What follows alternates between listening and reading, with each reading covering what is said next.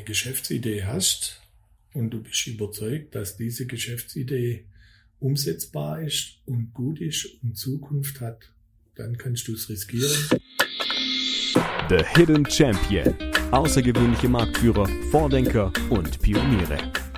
Hallo und willkommen zur nächsten Folge von The Hidden Champion. Und heute bin ich bei dem Logistikunternehmen Schuon und neben mir sitzt der Theo Schuon.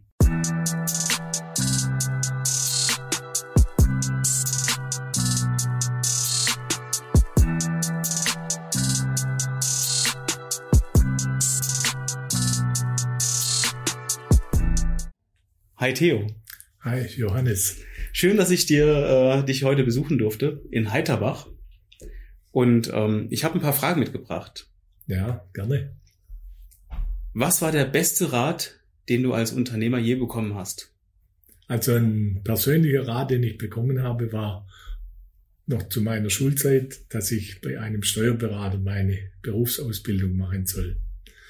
Und dieses hat mir großes Grundwissen vermittelt aber dann war die Steuerberatung, die Steuergesetze für mich einfach nicht das, was ich mein Leben lang machen wollte, sondern ich wollte dann ins elterliche Geschäft, das von meinem Vater 1951 gegründet wurde, einsteigen und dieses Geschäft fortführen. Auch weil mein Vater zu dieser Zeit schon krankheitsbedingt nicht mehr alles machen konnte, wollte ich ihn tatkräftig unterstützen, was mir aus heutiger Sicht auch gut gelungen ist. Ah, okay. Super. Nächste Frage. Was war deine wichtigste Entscheidung? Die wichtigste Entscheidung war, dass ich nie aufgebe. Und zwar nach unserer Insolvenz 2003 war für mich die entscheidende Frage, kannst du das Unternehmen retten und weiterführen oder bist du jetzt am Ende? Und ich habe mich durchgerungen, das Unternehmen weiterführen zu wollen, was schließlich auch mit Unterstützung meiner Frau und vielen anderen gelungen ist. Herzlichen Glückwunsch an der Stelle. Das ist gut.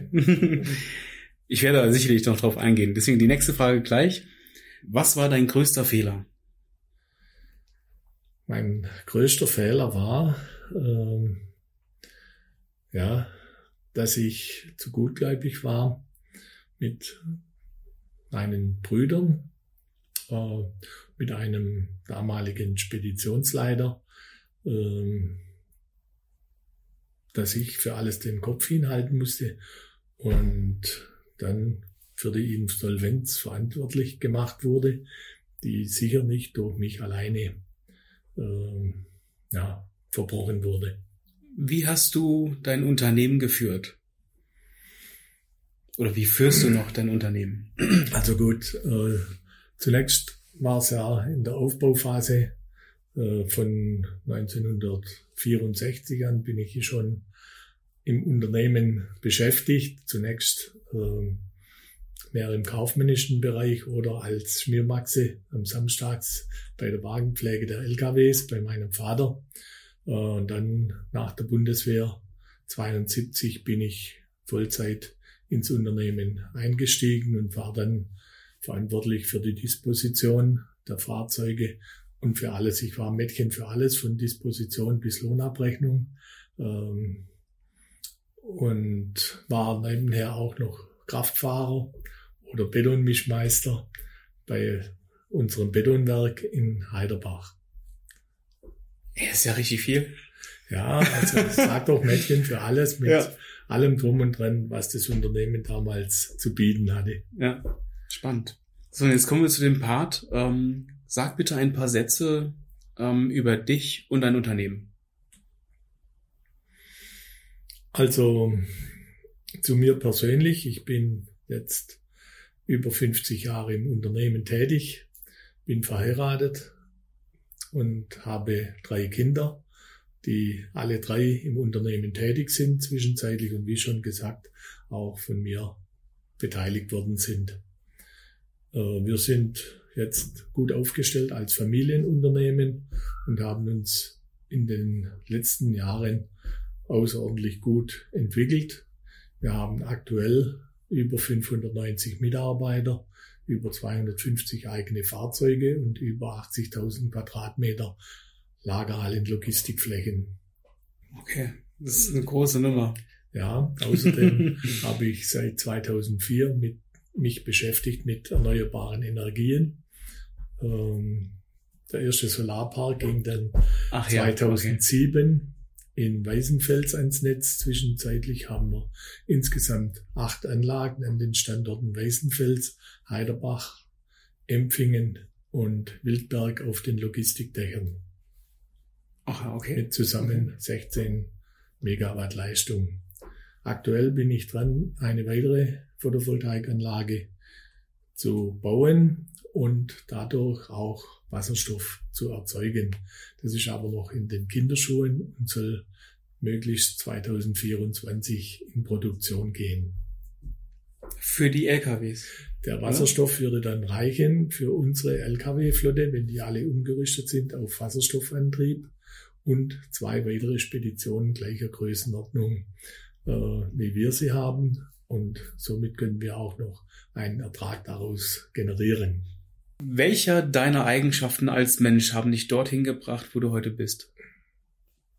Ja, das nie aufgeben und immer kämpfen und hartnäckig ein, ein Ziel haben, ein Ziel haben, ein Ziel verfolgen äh, und das bis es steht nach Möglichkeit und die meisten Ziele, die ich mir in den Kopf gesetzt habe, habe ich Gott sei Dank umsetzen können es gibt natürlich auch ein paar Dinge, die haben nicht geklappt und das muss man dann irgendwann einsehen, ähm, dass das einfach aus irgendwelchen Gründen nicht geht und dann muss man das abhaken und vergessen. Und dann gibt's wieder neue Möglichkeiten. Weitermachen. Weitermachen. Immer vorwärts. Und was zurückliegt, was falsch gelaufen ist oder schlecht gelaufen ist, das ist erledigt, das ist einfach vorbei. Äh, das habe ich auch gelernt, dass man da einfach nichts mehr machen kann.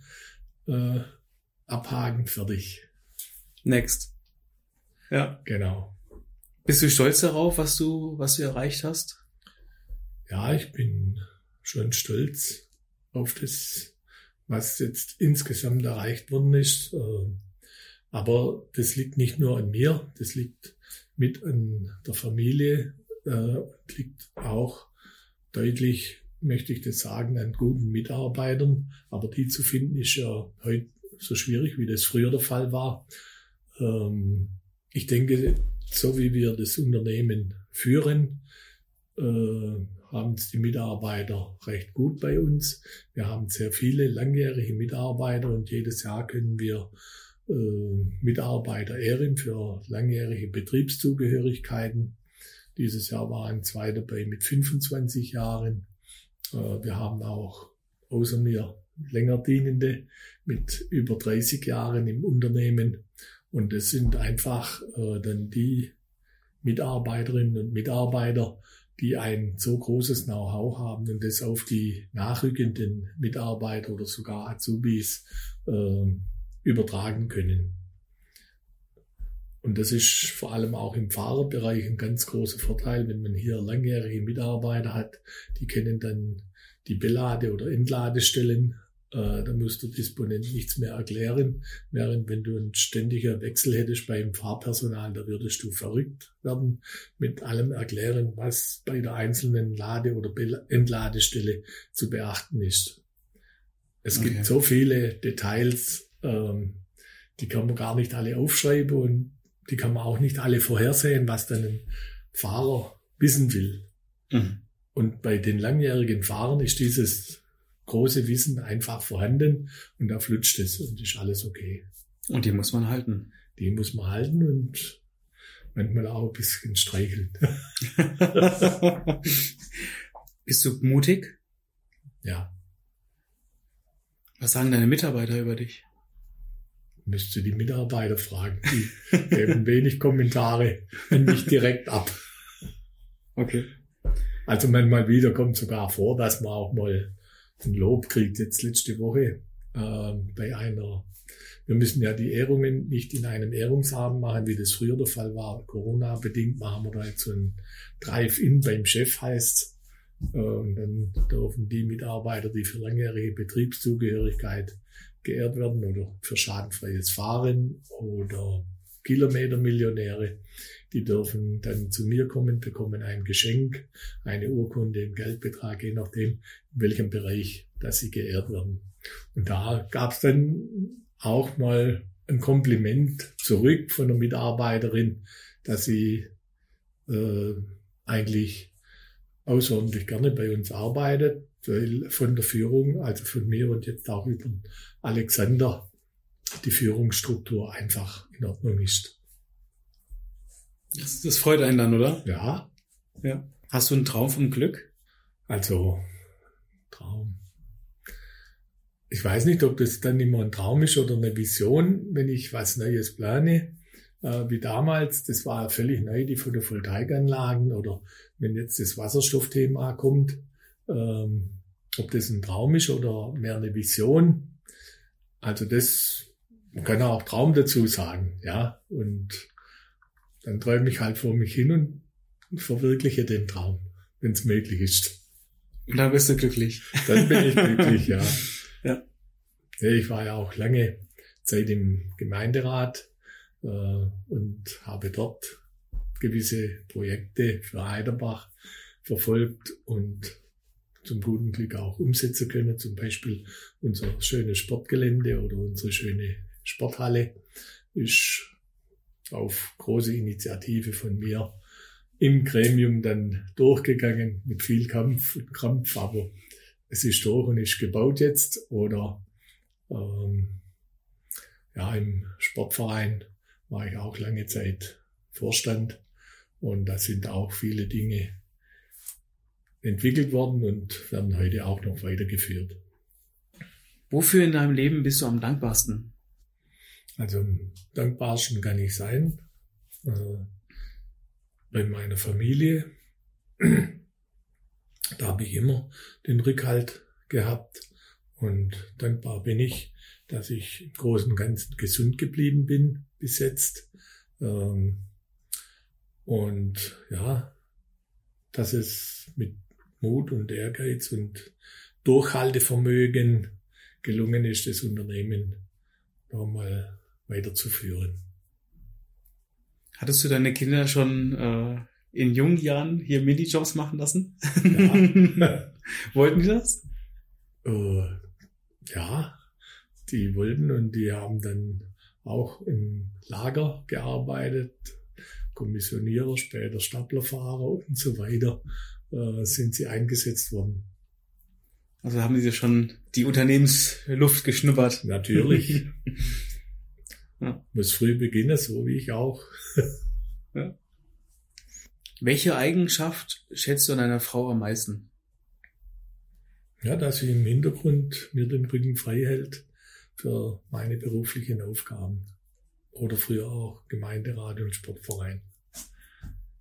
Was ist denn deine schönste Erinnerung?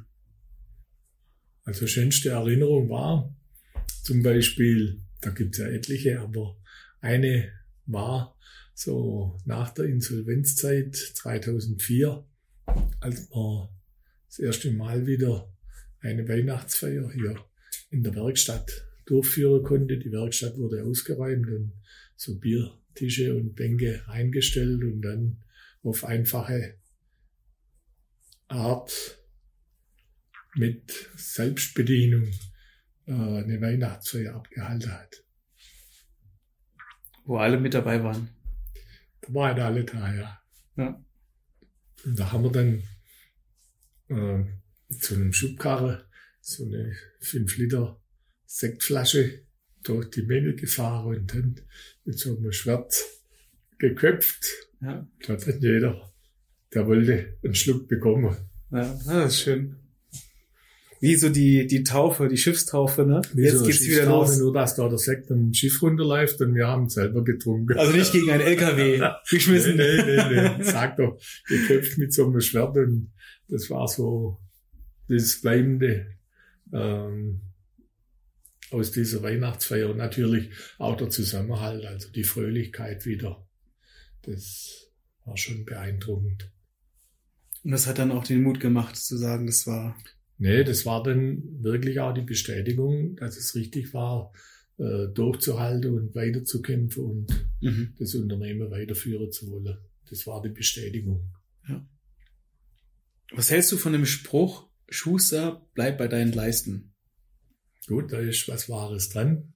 Äh, man sollte nicht zu breit gefächert sein. Also ich denke, wir sind jetzt breit genug, gerade wieder mit Spedition, mit Logistik, mit äh, erneuerbarer Energie, aber da noch weitere Dinge nebenher zu machen, würde sicher schwierig. Was bedeutet für dich Risiko? Ja, Risiko ist, wenn man ein Ziel hat und nicht hundertprozentig weiß, ob man es umsetzen kann, dann braucht man den Mut, das Ziel weiter zu verfolgen oder auch mal, ja, den Gedanken, dass es doch eine Nummer zu groß ist oder nicht das Richtige ist, äh, das Ziel weiter zu verfolgen, was ich eingangs schon gesagt habe, dass manche Dinge ja auch nichts geworden sind und die muss man einfach abhaken. Und im Gegenzug Sicherheit? Sicherheit ist, wenn man liquide ist, habe ich schmerzlich erfahren in der Insolvenzphase, wenn alle Konten gesperrt werden. Auch die privaten, obwohl Geld drauf ist. Das habe ich so nicht erwartet als Geschäftsführer. War vier Wochen beide Banken komplett abgemeldet.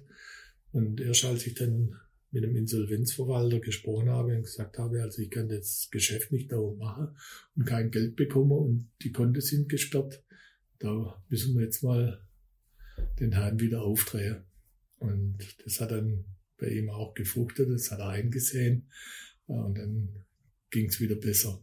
Aber ich war da völlig überrascht, dass die ganzen Privatkunden gesperrt werden und habe es dann so nach zwei, drei Wochen mitbekommen, dass Abbuchungsaufträge, Zeitungen oder Fernseher, dass die Lastschriften zurückgegangen sind. Also Kontoauszug habe ich bekommen, aber ich konnte kein Geld abheben und war halt nichts. Und die Bank hat alles, was an Abbuchen war, zurückgehen lassen. Und deshalb, also Sicherheit ist, wenn man weiß, man hat Geld und kann da davon leben. Was würdest du denn ähm, Jungunternehmer mit auf den Weg geben? Wenn du hast du einen Tipp für die? Jungunternehmer. Jemand, der sich gerade selbstständig macht und vor allem steht, vor allen ähm, Emotionen, vor allen Sicherheiten, Unsicherheiten, Euphorie. Was würdest du denen auf den Weg geben? Ja gut, ich würde ihm sagen, wenn du eine Geschäftsidee hast, und du bist überzeugt, dass diese Geschäftsidee umsetzbar ist und gut ist und Zukunft hat, dann kannst du es riskieren.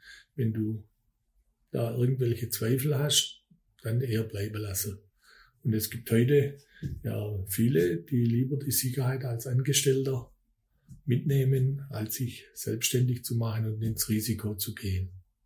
Also es gibt nicht so viele Jungunternehmer, die ich kenne, äh, die quasi einen Lastwagen kaufen, wie damals mein Vater, und sagen, so, jetzt beginne ich halt mal. Wenn du die Zeit um, ich würde jetzt normalerweise sagen, um fünf Jahre zurückschrauben ja. könntest, aber ich würde jetzt mal sagen, vor 2003 zurückschrauben könntest, was würdest du mit deinem Wissen von heute anders machen? Ich war ja damals der Meinung, dass alles gut funktioniert und dass wir gut aufgestellt sind. Die Brüder hatten jeder ihren Fachbereich. Der eine war Kfz-Meister, der andere äh, Kfz-Elektriker, der hat aber dann das Betonwerk geleitet und der dritte war in der Logistik. Und äh, so war ich eigentlich der Meinung, dass wir sehr gut aufgestellt sind. Äh,